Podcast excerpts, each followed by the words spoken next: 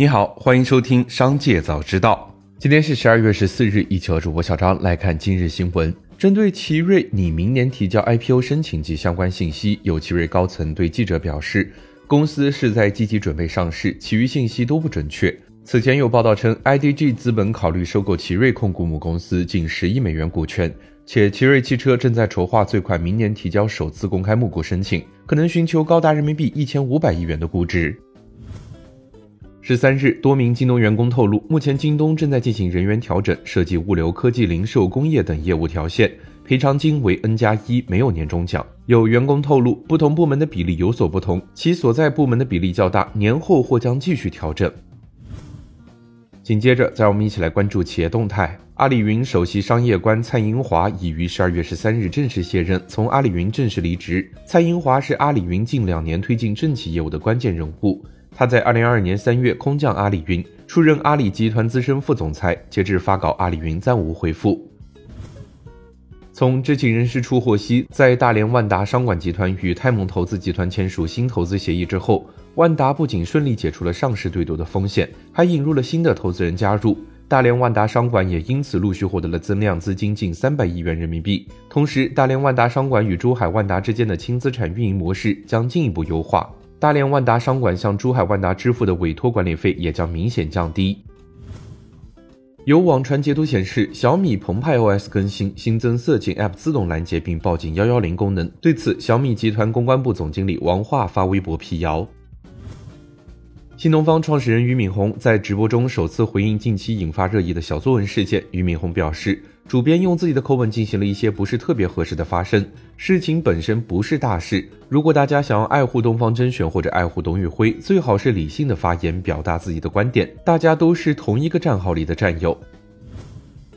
近日，椰树直播间导演糯米接受采访时表示，椰树直播因擦边被禁播是外界的误解。所谓被频繁掐断，并非平台禁止而断播，而是因为最早的直播场地在椰树厂区，没有无线网，使用网卡会经常出现网络卡断，只能下播解决。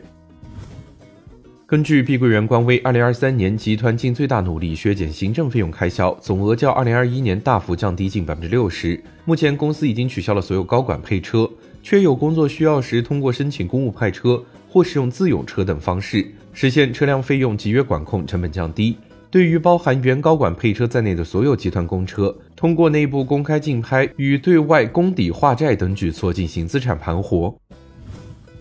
十二月十三日，万科与知名酒店品牌悦榕集团在中国的合作项目迎来调整。合作六年后，万科四点八亿元出售多家悦榕酒店管理权。对于此次出售酒店项目股权，市场猜测万科是否正在启动战略收缩计划。记者以投资者身份致电万科投资者热线，工作人员表示，酒店业务虽然在核心业务中营收占比较低，但是此次交易并非主动剥离非核心资产。工作人员还表示，公司从开发业务转向开发经营服务并重的战略方向一直没有变化。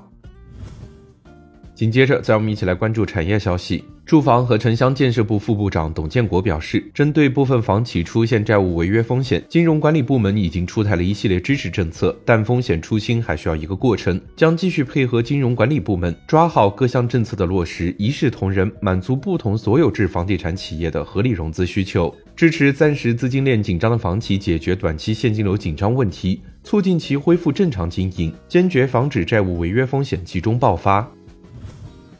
央行数据显示，十一月末本外币存款余额二百八十九点八一万亿元，同比增长百分之九点八；人民币存款余额二百八十四点一八万亿元，同比增长百分之十点二，增速分别比上月末和上年同期低零点三和一点三个百分点。前十一个月，人民币存款增加二十五点六五万亿元，同比多增一千三百零一亿元；十一月份，人民币存款增加二点五三万亿元，同比少增四千二百七十三亿元。其中，住户存款增加九千零八十九亿元，非金融企业存款增加两千四百八十七亿元，财政性存款减少三千二百九十三亿元，非银行业金融机构存款增加一点五七万亿元。以上就是今天商界早知道的全部内容，感谢收听，明日再会。